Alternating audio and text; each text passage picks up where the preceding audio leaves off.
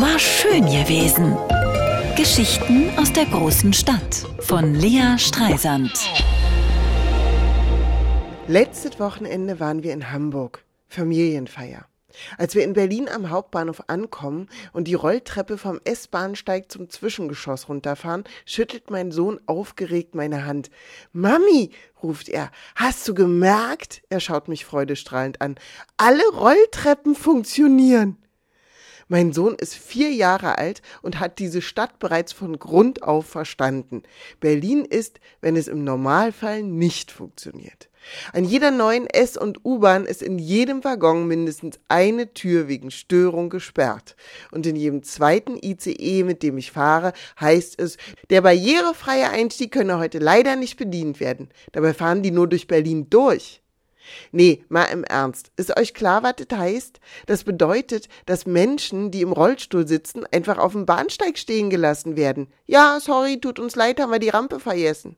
Ein Bekannter von mir arbeitet im Vorstand eines größeren Unternehmens. Die haben den Konferenzraum umgebaut für jede Menge öffentliche Gelder. Und als sie fertig waren, ist ihnen aufgefallen, dass der neue Raum nicht barrierefrei ist.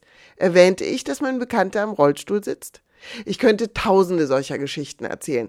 Und das ist natürlich nicht nur in Berlin ein Problem. Das Problem ist, dass solche Probleme als individuell abgetan werden, persönliche Schiene. Es gilt aber verdammt nochmal der Gleichheitsgrundsatz in diesem Land. Und der bedeutet nicht, dass alle gleich behandelt werden, sondern dass jeder die gleichen Möglichkeiten erhält. Und das betrifft überhaupt gar nicht nur Menschen mit Behinderung.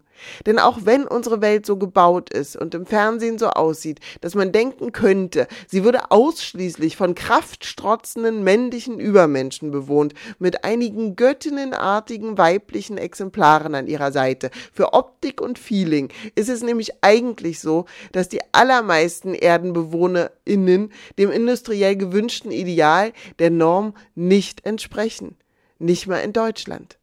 83 Millionen Menschen leben hier, 41 Millionen davon sind Männer, 42 Millionen sind Frauen.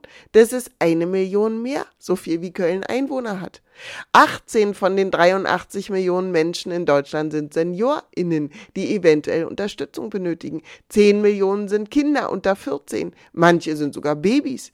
Manche Frauen sind schwanger. Waren sie schon mal schwanger? Das ist echt anstrengend.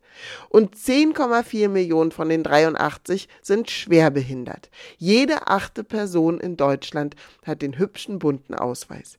Wenn man das jetzt alles zusammenrechnet und auseinander dividiert, kommt man zu dem Schluss, dass der allergrößte Teil der deutschen Bevölkerung nicht aus Supermännern besteht. Man könnte Barrierefreiheit im Gesetz festschreiben.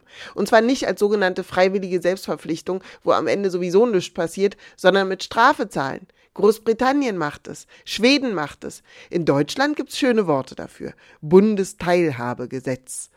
Inklusion. Eine barrierefreie Welt ist für alle angenehmer. Denn ob ihr es hören wollt oder nicht, wir wären alle nicht jünger. Demokratie bedeutet, die Mehrheit entscheidet.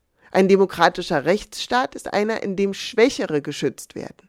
Vielleicht sollten wir unsere Gesellschaft endlich mal so ausrichten, dass auch die Mehrheit der Schwachen und Nicht-Supermänner am öffentlichen Leben teilhaben kann.